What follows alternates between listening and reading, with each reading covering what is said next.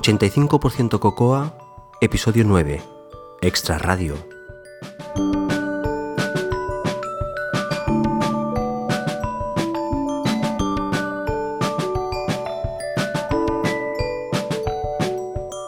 Contra viento y marea, aquí seguimos.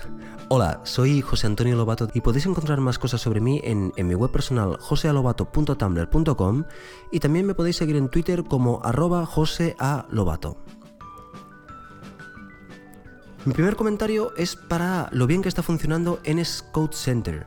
Y quería dar las gracias ah, directamente a Javier Jurado, a José Antonio Blanco, a Blind, a Rafa López, a José, José Vázquez, a Taiflos, a José Sánchez, a Azpiri, a Davix, a Carlos, a Jorge Ortiz y a muchos otros que estáis participando en Scout Center dando respuestas a las preguntas que están haciendo otras personas posiblemente con menos conocimiento que vosotros y que seguro que le estáis ah, ayudando. He dicho simplemente los primeros que hay en la lista del ranking de Scout Center y, pero cualquier persona que haya participado y haya dado una respuesta ah, tiene el mismo aprecio que todos los demás. Por lo tanto, ya sabéis, participad y crear de esta herramienta algo que realmente podamos utilizar todos. El segundo comentario es para NSCoder Night. Tenemos un montón de ciudades que se han apuntado al, carro de las NSCoder Night y por ejemplo os puedo decir que en Madrid el día 14 va a haber una, pero todavía no sabemos dónde será. En Gijón el martes a las 19 horas en la cervecería El Transporte. En Valencia será todos los martes, como siempre, a las 7 en el Ubic Café. En Málaga, el miércoles día 1 de diciembre a las 19 horas en la tetería Ararat. En Barcelona, todos los jueves a las 19 horas en el Starbucks de Consell de Sen. Y en Almería, en Zaragoza y en Sevilla, todavía no hay fecha ni ubicación concreta para la siguiente en Scoder Night, pero estad atentos al al Twitter, porque seguramente lo publicarán allí y no os lo perdáis. Si todavía no habéis participado, es la mejor manera de, conocer a otras personas que están haciendo lo mismo y de crear una comunidad que realmente valga la pena. Mi último comentario de hoy es para los cursos que, va a hacer mi empresa, Invasive Code, en, en Valencia, en enero del 10 al 14, en San Francisco, en enero del 31 al 4 de febrero, y en Barcelona, del 7 al 11 de marzo. Estos cursos son cursos profesionales, cursos intensivos que, como ya sabéis, hablan de todo el SDK, os van a introducir a todo el SDK, pero no solo eso, sino en que en los siguientes desarrollos que tengáis a iPhone, Mac o iPad, podéis contactar con nosotros y nosotros vamos a dar soporte técnico en esos desarrollos. Ah, con lo cual, no simplemente cuando se acaba el curso ya se ha acabado, sino que además tenéis soporte técnico durante vuestros siguientes desarrollos OSX. Pues ya sabéis, si queréis entrar por la puerta grande en desarrollo de, de iOS, probad con uno de nuestros cursos que no os arrepentiréis. Este capítulo lo he llamado Extra Radio, porque realmente hablo más del extra radio que no de Cocoa. Pero creo que son cosas interesantes que pueden complementar nuestro trabajo diario y nos pueden ayudar a, ser mejores eh, en lo nuestro. Espero que os guste.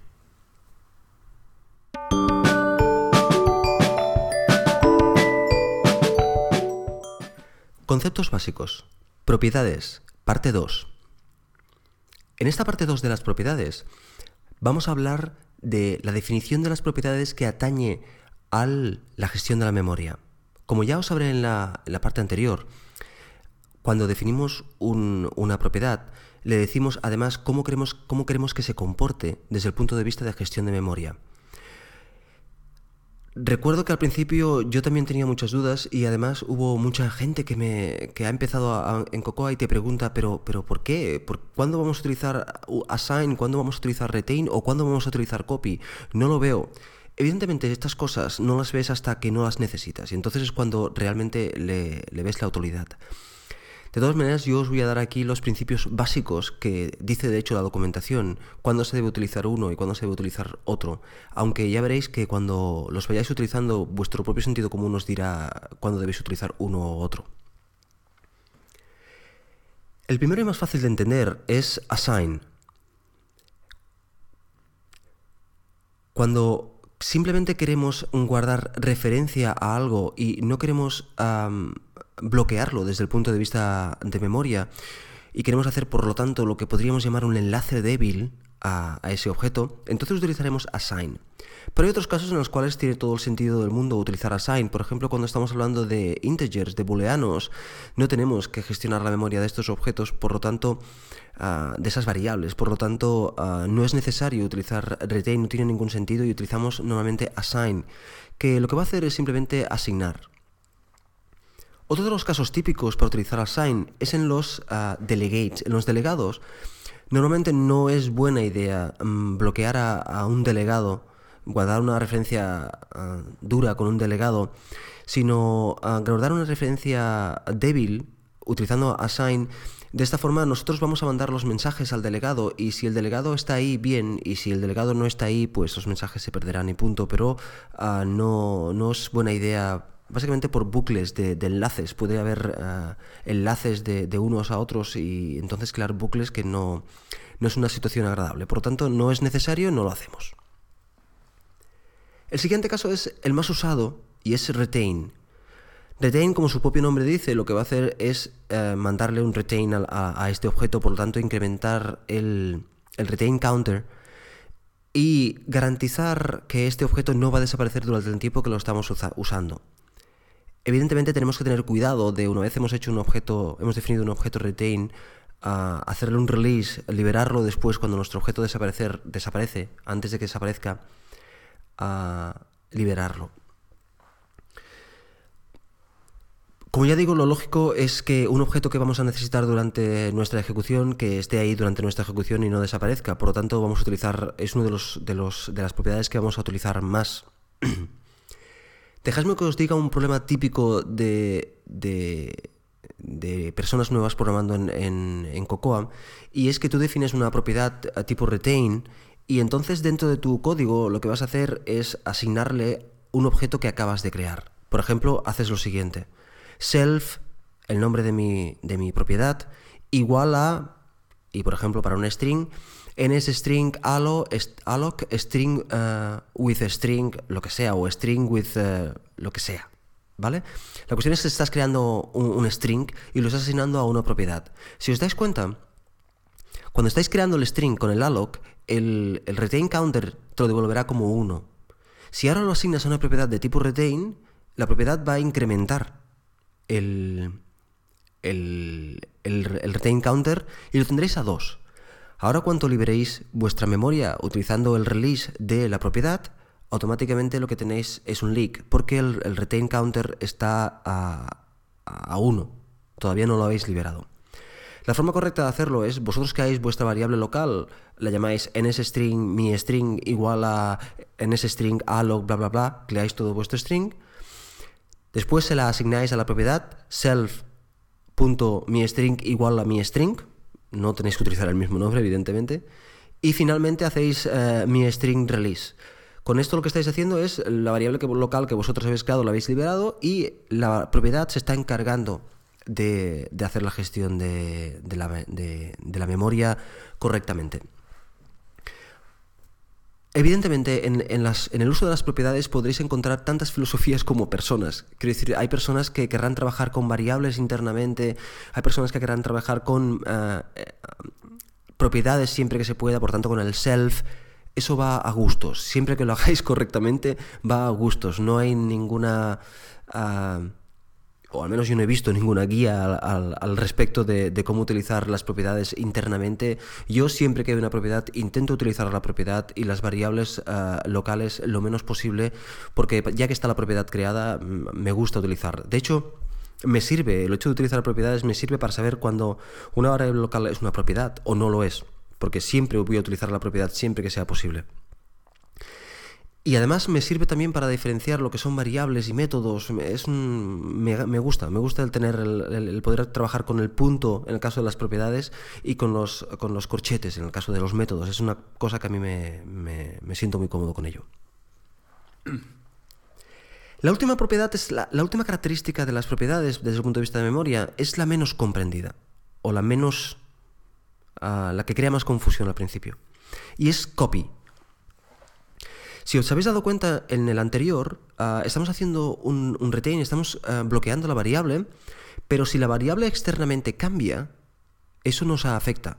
Puede ser que eso nos interese o no nos interese, pero puede existir muchos casos en los cuales no queremos que esa variable se modifique durante el tiempo que estamos ejecutando. Por lo tanto, lo que vamos a hacer es hacer un copy. Cuando asignamos la variable, la duplicamos, le hacemos una copia nuestra y dejamos la otra libre, ah, con lo cual no la bloqueamos, y nosotros vamos a trabajar con nuestra copia que después nosotros nos deberemos encargar de liberar, pero que eh, ya sabemos que no se va a modificar. Tenéis que tener en cuenta que cuando hacemos un copy, el objeto que se devuelve es inmutable tiene todo el sentido del mundo si no queremos que se cambie durante nuestro proceso de ejecución, por tanto lo lógico es que sea inmutable. El copy utiliza el protocolo NSCopy y tal como está implementado el protocolo NSCopy, evidentemente vosotros, podréis hacer vuestra implementación si queréis de vuestros objetos del protocolo, pero tal como están implementados los objetos que ya vienen, tenéis que tener en cuenta una característica curiosa y es que si hacéis un copy de un objeto inmutable, en verdad no estamos haciendo un copy, nos está devolviendo el mismo objeto. ¿Correcto? Si hacemos un copy de un objeto que es inmutable, de un string, por ejemplo, el objeto que nos devuelve es el mismo objeto. Eso causa mucha confusión, mucha confusión de personas que hacen un copy y se esperan que tengan un objeto en dirección de memoria completamente diferente y no es cierto. El objeto que te está devolviendo tiene, si verificáis en el debugger, exactamente la misma dirección de memoria, con lo cual es exactamente el mismo, el mismo objeto. Tener en cuenta, Básicamente, cuando vayáis a utilizar copy, leeros la documentación y estar bien seguros ah, de, lo que hacéis y lo que hacéis y por qué lo queréis, lo queréis hacer. Permitidme un momento que os abre de nuestro sponsor Macworld España. Os tengo que confesar que soy. Eh, había sido muy usuario de Word en los sistemas Windows, pero en Mac, ah, pues no había necesitado utilizar crear documentos con un formato especial y tal. Mm, había necesitado crear documentos y para ello tengo, tengo mi sistema. Pero crear documentos con un formato y una, y una estructura ah, concreta, pues no, no, no había tenido la, necesidad. Y cuando he tenido la necesidad, me ha sorprendido espectacularmente eh, Pages. Os quiero hacer referencia de un artículo que hay en, en Macworld España en, en el número de mm, octubre, en la página 68 tenéis un artículo que explica cómo montar un documento con, Pages. Y la verdad es que para mí fue tremendamente mm, novedoso el leerlo aquí. Ya lo, había visto un poquitín, pero aquí me lo, explican bastante bien cómo utilizar Pages para crear un documento, no un documento de texto, porque estás creando un documento, casi un documento gráfico que tiene texto. Es, bastante espectacular. Os lo recomiendo a todos. Y en la siguiente página están una de las secciones... Uh, para mí favoritas de, de, Macworld y es ah, recetas de diseño. Mm, como formador no soy un experto en diseño y me gusta leer las cosas que esta gente escribe aquí porque me hacen ver cosas que, desconocía y que me son útiles, útiles de, aprender. Por lo tanto, os, recomiendo todo también que os aficionéis a estas recetas de diseño, que es, suele ser una única página y la verdad es que está, está, está muy bien. Además, quiero aprovechar la oportunidad para agradecerle a Macworld España el banner tan fantástico y tan gigantesco que nos han eh, brindado a 85% Cocoa en su número de noviembre. Si vais a la, última página, pasáis la última página de, de Macworld, veréis un banner fantástico de 85% Cocoa que cuando lo vi me quedé parado. Yo no pensaba que, iba a ser tan grande, por lo tanto, ah, quiero agradecerles ah, muchísimo que nos apoyen y que, que nosotros, evidentemente, los apoyamos a ellos también porque creo que es fantástico tener eh, un producto como Macul España en nuestra mano para, para, poder ah, aprender cosas diferentes de nuestros, de nuestros equipos.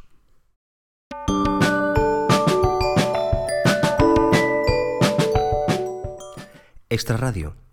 Ruby. Es muy bueno ser un maestro en un lenguaje y en todos los frameworks asociados a este lenguaje, pero es igual bueno conocer ah, otras maneras de hacer las cosas y por lo tanto conocer otros lenguajes. Básicamente porque abre la mente y nos hace estar ah, más ah, abiertos a hacer las cosas de formas diferentes. Yo soy de la opinión de aprender un lenguaje cada dos años o como mínimo perfeccionar uno de los que ya conocemos.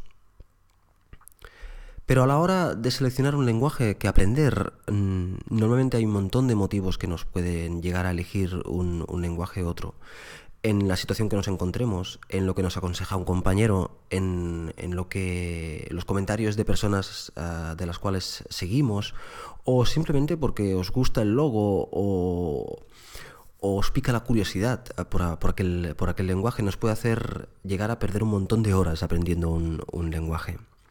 Pero ya que es un montón de horas las que vamos a perder aprendiendo un lenguaje, siempre es mejor pensarlo un poquitín e intentar ah, aunar esfuerzos en aquellos lenguajes o en aquellas plataformas que nos van a proporcionar más beneficio. Evidentemente, si simplemente queréis aprender un lenguaje porque os gusta y os apetece, pues no hay ningún problema. Pero en caso de que estéis pensando en vuestra labor profesional, siempre es mejor pensar en algo que os pueda aportar más. En esa sección yo os quiero animar a que le echéis un vistazo a Ruby. Y para ello os haré comentarios al respecto de Ruby, os diré cosas interesantes eh, que yo considero interesantes de Ruby, cómo enlazan con Cocoa y con nuestra plataforma, y recursos que podéis utilizar para iniciaros en Ruby en caso de que os pique la curiosidad. Quiero dar una nota aquí, y es que mm, no es un lenguaje necesario, ni es el mejor, ni es el peor, ni es mejor que ningún otro, es simplemente una opinión que yo quiero compartir con vosotros y por lo tanto dejo aquí mi testimonio, pero en ningún caso lo que quiero es comparar ni decir las bondades de este lenguaje respecto a otro, simplemente como siempre es mi opinión personal al respecto. Lo primero que os quería comentar es cómo yo llegué a Ruby, y para ello me tengo que remontar unos siete años atrás, más o menos, en, los cuales yo estaba haciendo muchos scripts eh, de Shell. Y, y entonces eh, pensé que mm, esto mm, debería mejorarlo con un lenguaje de scripting. Y mm, lo lógico, lo primero que pensé es Perl. Y me puse a trabajar en Perl. Y leí libros. Eh, recuerdo que leí un tocho considerable de Perl de arriba abajo. Y aprendí Perl, cosa que no me gustó nada. El lenguaje no me gustó en absoluto y mm, lo consideré muy críptico, muy potente, pero muy críptico, y por lo tanto no, me sentía a gusto con, el lenguaje. El siguiente paso fue Python y hice lo mismo. Aprendí ah, de varios libros, ah, hice varios scripts, hice mis trabajillos en, en Python y tampoco me gustó. Tampoco me gustó porque además recuerdo que me tuve que comprar un segundo libro para aprenderme simplemente las funciones que eran, creo que llaman funciones de kernel. Y esas funciones te las tienes que aprender porque sí, no están asociadas a un objeto en concreto, son funciones de kernel y además son, son bastante útiles, pero te las tienes que aprender de memoria. Y, eso lo consideré mm, muy feo del lenguaje, a mí no me gustó. Aparte, el tema de la indentación es una muy buena idea a priori, pero a mí no me, no me acabo de convencer, no, no me gustaba y por tanto mm, busqué otra alternativa y mi siguiente paso fue Ruby y ahí me quedé. El lenguaje me encantó, me gustó muchísimo y además, ah, como os voy a comentar más adelante, todas las facilidades que, me ofrecía el lenguaje no la había visto en otros lenguajes o, al menos no las había visto tan claras. Tengo que decir también que ni soy un experto en, en Perl ni soy un experto en Python, simplemente los aprendí para, para, porque necesitaba y al final me di cuenta que yo prefería personalmente Ruby. Bueno, y para que vayáis entrando en calor, os voy a dar unos cuantos comentarios al respecto de Ruby. Una de las cosas que nos gusta, voy a comenzar por las cosas que nos gustan en, Ruby a mucha gente, es que es un lenguaje muy flexible y las cosas se pueden hacer de, de varias formas. No hay una forma concreta de hacer las cosas, algunas sí y otras no, sino que mm, se pueden hacer de varias formas y hay diferentes formas de llegar al mismo, al mismo objetivo. Y eso le da una flexibilidad porque es un lenguaje realmente fácil de, entender y un lenguaje muy potente. Una cosa muy buena, y es que lo tenéis en vuestro sistema. Si tenéis OS X y vais al terminal y escribís Ruby-V, os dirá directamente la versión de Ruby que tenéis, que si no habéis tocado nada, en, Snow Leopard tendréis la 1.8.7, que es una versión del 2009. Hay versiones más nuevas, está Ruby 1.9, pero con esta versión, la 1.8.7, eh, tenéis básicamente todo lo que necesitáis para comenzar. Yo tampoco he comenzado con la 1.9 todavía, así que tengo libros en retaguardia ya esperando, pero todavía no me he puesto, no me he puesto en ello. Pues, ¿qué es Ruby? bueno, pues Ruby es, es, un lenguaje, es un lenguaje de script. Es un lenguaje de script que, como tal, se escribe como cualquier lenguaje de script en un editor de texto y se ejecuta directamente ejecutando el archivo que habéis ah, escrito. No tiene ni, ninguna diferencia al respecto de, Python en ese aspecto, por ejemplo. Ah, el Ruby no es un lenguaje nuevo, es un lenguaje que fue creado en el 1993 por un señor japonés llamado Yukihiro Matsumoto. Este señor creó Ruby, estuvo muchos años trabajando con Ruby, pero Ruby era un lenguaje básicamente que tenía poco éxito, que era poco utilizado, hasta que llegó Ruby on Rails. Ruby on Rails es una plataforma muy famosa de desarrollo web que eh, se basó en Ruby como lenguaje de, programación y eso es lo que hizo lanzar Ruby al estatus que tiene hoy como lenguaje muy utilizado para, muchas cosas y por mucha gente. Si vais a la Wikipedia, veréis ah, y buscáis Ruby, y buscáis Ruby el lenguaje de programación, no la gema, encontraréis ah, mucha información al respecto, entre ellas ah, comentarios a que en el, 2005 salió Ruby on Rails y y fue cuando tuvo tanto, tanto tirón y tanto éxito. Y también veréis, por ejemplo, que dice que Ruby es, está basado en Perl y Python. Yo el Python más o menos lo veo, el Perl no sé por dónde. Mm, posiblemente por regular expressions, no lo sé. Pero bueno, eso es lo que dice. Es un lenguaje completamente orientado a objetos y muchos ejemplos para que podáis ver cómo, cómo, cómo parece, cómo, cómo es eh, lo encontráis en la misma Wikipedia, veréis un montón de ejemplos de, Ruby y podéis ver qué, forma tiene, tiene el lenguaje. De todas maneras, ahora un poquitín más adelante os comentaré unos cuantos recursos que son bastante interesantes de entrar para poder eh, ver cómo funciona Ruby. ¿Y por qué Ruby? Sí, todo esto, todo esto que os he comentado ahora está muy bien, pero ¿y por qué Ruby? Lo que pretendo ahora es daros unas cuantas cosas que yo considero que son ventajas de Ruby, aparte de que ya lo tenéis en el sistema y que no necesitáis instalar nada, os puedo garantizar que es un lenguaje fácil de aprender. El lenguaje, si, veis, si lo veis, es bastante comprensible por sí mismo. Hay algunas cosas que, son un poco crípticas, como todos los lenguajes tienen sus detalles, pero en general es un lenguaje bastante fácil de, de comprender. Y comparte muchas cosas que comparten lenguajes antiguos y modernos. Ah, por ejemplo, el tema de los blocks que está en Objective-C, en las últimas secciones de Objective-C, en, en Ruby, es una cosa de lo más normal. Es un fundamento del, lenguaje, funciona con blocks, es muy normal pasar funciones a las funciones, a los métodos, pasarle, pasarle blocks. Es un lenguaje que está muy bien documentado.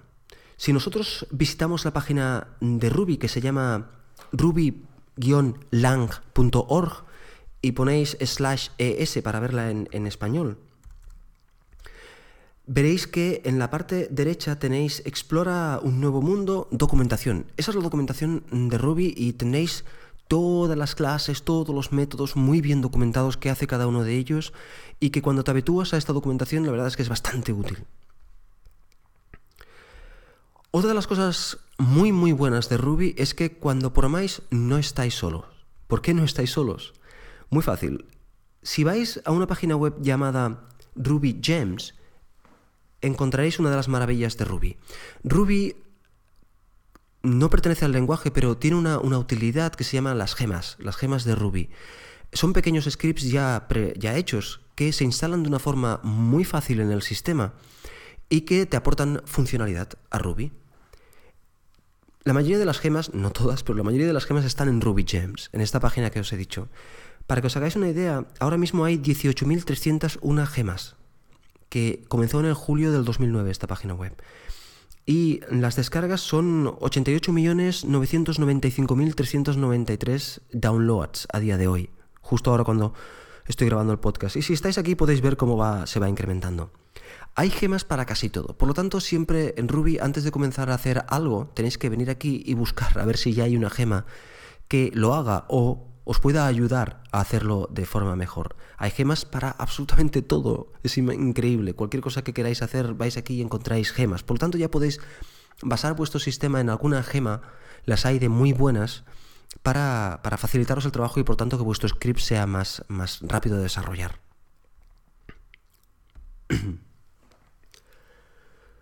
Otra cosa interesante es que tiene su propio make, que se llama Rake en este caso, y que nos puede ayudar muchísimo a automatizar tareas a, la hora de hacer builds o de crear, de ejecutar scripts de, Ruby. Podemos utilizar Rake. Una cosa muy interesante para nosotros es el tema de MacRuby. MacRuby es una plataforma promocionada por Apple, por la propia Apple, que es un bridge, es un puente a a con Cocoa desde Ruby. Con lo tanto, podéis hacer aplicaciones para Mac completamente en, en Ruby y ah, la parte nativa es la parte de, todo el interfaz gráfico y toda la parte de Cocoa es nativa, pero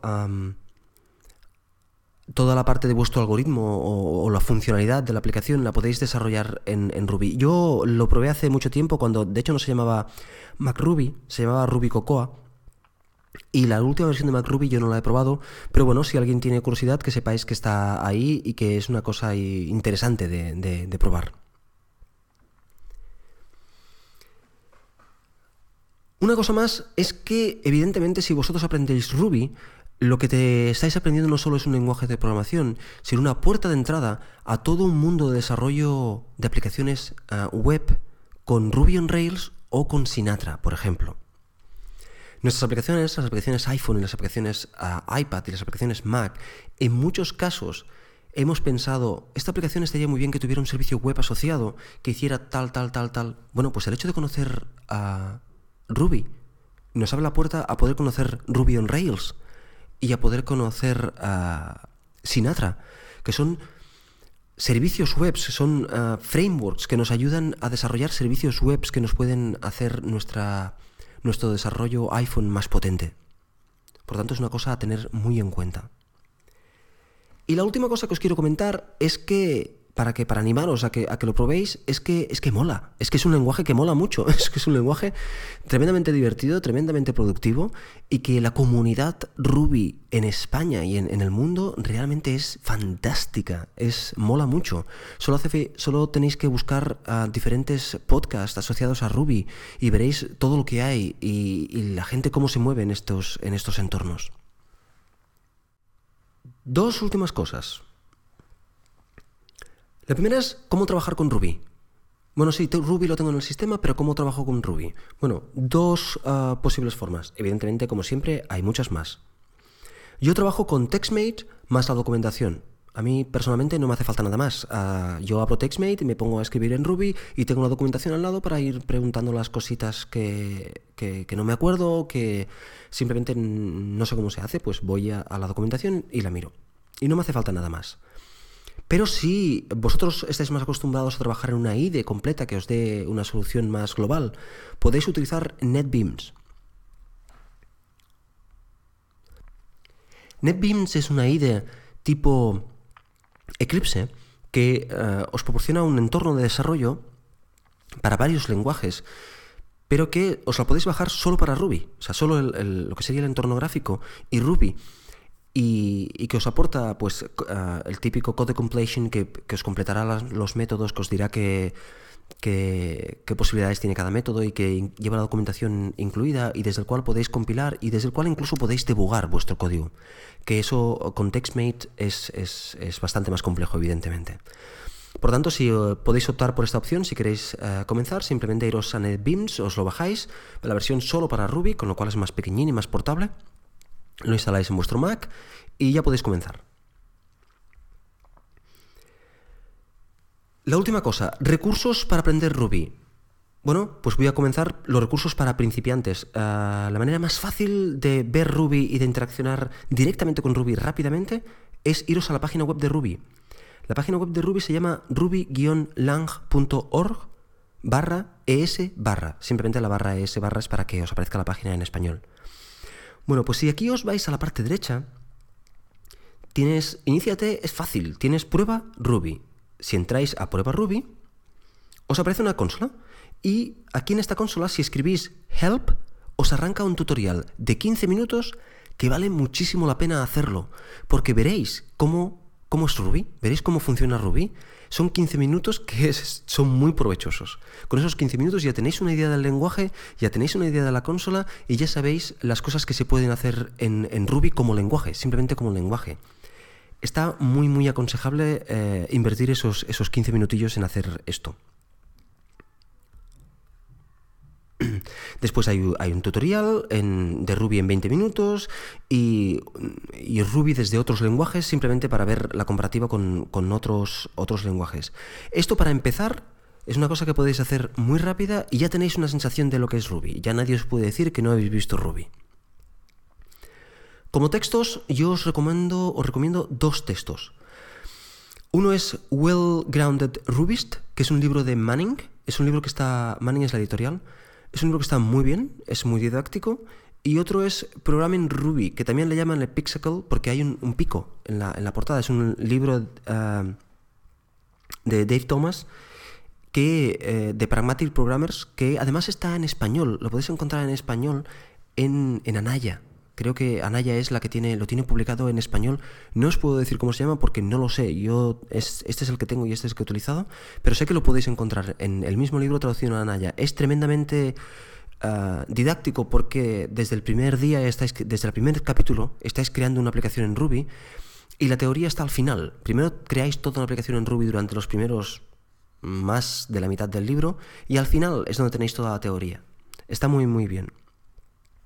Bueno, esto para principiantes, pero si hay personas con nivel intermedio que habéis escuchado esto, pues os recomiendo otro libro que es gratuito y que los podéis bajar de internet, que se llama Ruby Best Practices.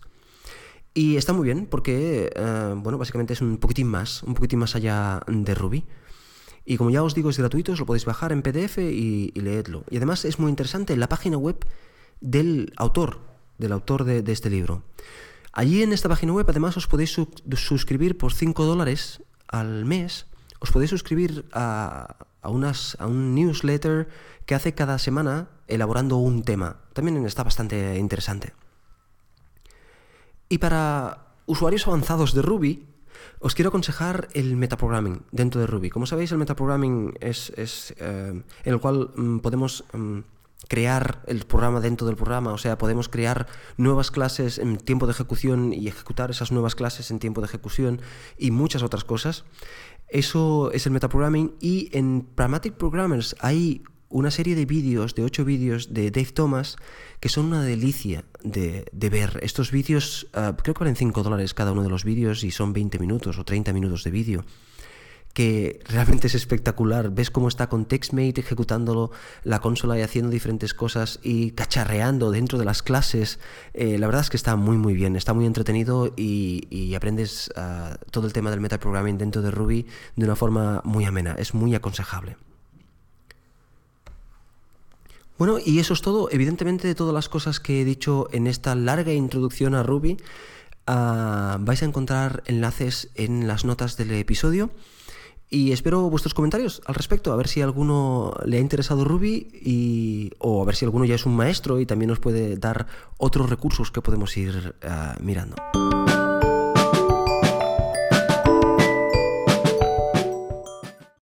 Extra Radio. Documentación de los blogs.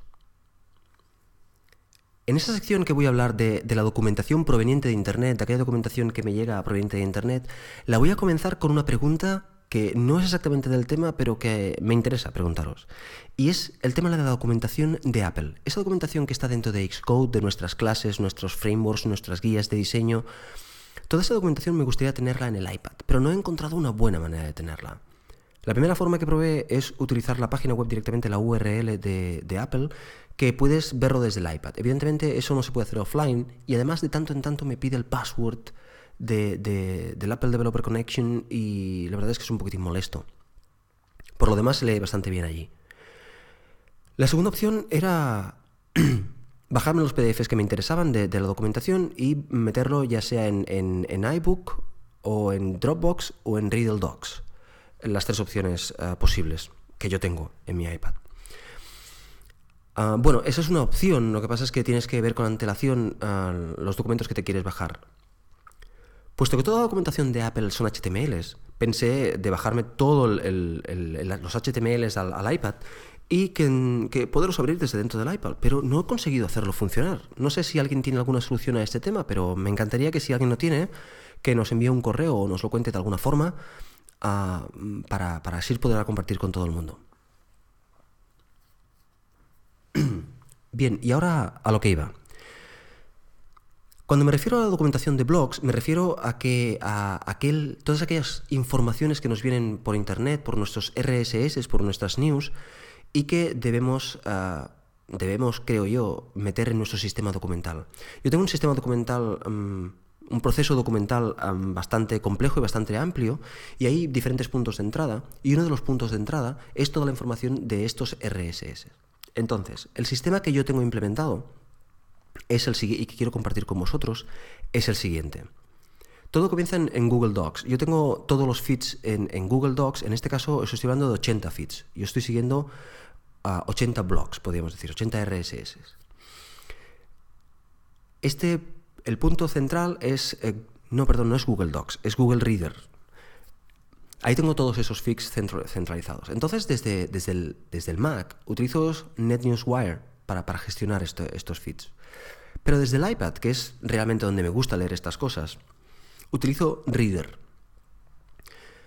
Ese es el primer paso. En Reader leo las noticias, descarto todas aquellas que no, bueno, que simplemente son noticias, que no vale la pena, que vale la pena leerlas, pero que no vale la pena mm, mantenerlas, porque el objetivo de esto que os estoy explicando es qué documentación realmente meto dentro de mi sistema documental como sistema documental de referencia. Entonces, en, el Reader leo las noticias, leo los artículos y tal. Si algún artículo lo considero suficientemente interesante que quiero leer con mucho más detalle, uh, lo paso directamente a Instapaper, lo envío a Instapaper. Ese es el primer filtro. Con eso garantizo que la documentación que hay en Instapaper es documentación ya de una calidad uh, diferente. Mm, cuando hablo de calidad simplemente me refiero a que puede entrar en mi sistema documental, no que sea de mala calidad el resto. Entonces, uh, una vez en Instapaper, esos artículos ya los leo con más detalles, también en el iPad los leo con más detalle, los, los analizo con más detalles y si es una buena lectura simplemente la mantengo en Instapaper. Pero si es un artículo que vale la pena tenerlo como referencia porque toca un tema que a mí me interesa concretamente o porque toca un tema que soluciona un problema complejo o, porque creo que es bueno tenerlo como referencia, lo pongo como favorito en Instapaper. Al ponerlo como favorito en Instapaper, ya directamente ah, le estoy diciendo que es un, es un buen documento. Entonces una vez al mes aproximadamente todos los favoritos de Instapaper los imprimo como PDF y los meto en YEP, que es mi, mi sistema documental, como PDF. De tal manera que yo puedo buscar, hacer referencia a ellos y entran dentro de mi sistema documental, por lo tanto tienen sus tags, sus etiquetas, sus, ah, están ordenados ah, y, archivados correctamente, ya está dentro de mi sistema documental y ya quedan ahí para, para siempre. Este es el sistema que yo tengo que quería compartir con vosotros porque creo que es importante de toda esta información que leemos por Internet, tener un sistema para realmente mantener o guardar aquellos documentos que nos pueden servir como referencia, como documentación, para cuando tengamos un problema y pensemos, ostras, esto lo he leído yo, tienes que, de una forma rápida, saber dónde puedes ir a buscar esta información. Por lo tanto, yo hago una búsqueda hacia atrás. Busco si era, si, era importante y lo busco en mi sistema documental, que es la forma más rápida porque lo tengo en local y, no hay ningún problema. Si no lo encuentro allí, directamente me voy a, los favoritos de, de, de Google, de, de Reader o de, de, Google uh, Reader y allí seguramente lo encontraré si no lo he encontrado en otro sitio. Por lo tanto, uh, tengo donde encontrar aquellos documentos que yo creo que son, son interesantes. Y si ninguno de estos me sirve, entonces me voy directamente a Internet y hago una búsqueda más amplia. Uh, pero siempre me gusta tener todos aquellos documentos que yo he considerado interesantes o que buenos o que solucionan un problema, tenerlos a la mano bueno, como referencia y además como una lectura, una segunda lectura, tenerlos siempre ahí sabiendo aquellas cosas que, me pueden eh, ser útiles. Bueno, esto es lo que quería compartir con vosotros y si tenéis ganas de compartir vuestro sistema documental, pues ya sabéis, podéis poneros en contacto con nosotros.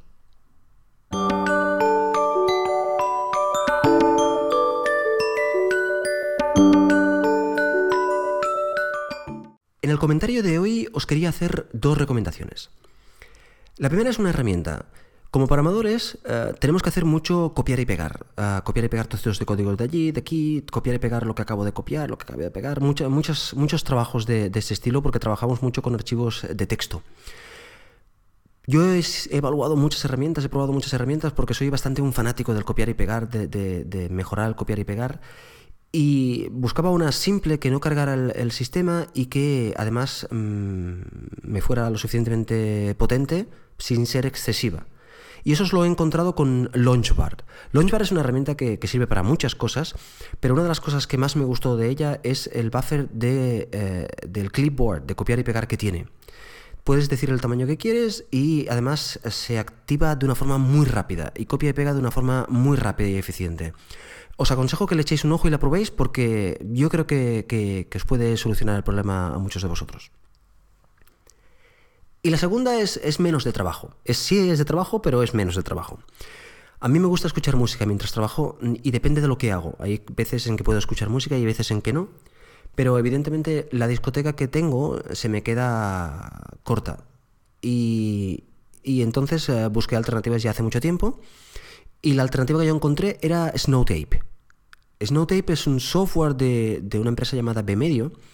Y es un software eh, relativamente asequible.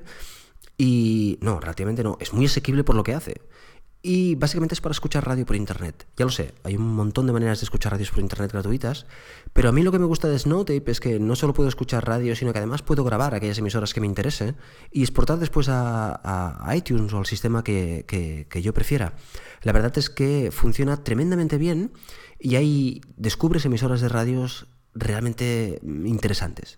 Yo, por ejemplo, esta semana he estado escuchando una mesa de radio que se llama Radio Rivendell, que está basada, yo creo, en el Señor de los Anillos o algo así, pero que a veces tenía que pararla porque te subía la adrenalina del, sistema, de, la música que, estaban poniendo. Era bastante interesante. Y bueno, chicos, con esto es ah, todo por hoy. Ya sabéis, ah, si queréis ah, contactar conmigo, podéis enviar un correo electrónico a arroba gmail.com o podéis contactar conmigo en, el blog del, del, podcast que se llama http 85%cocoa.tumblr.com. Y chicos y chicas, ya sabéis, a seguir corriendo.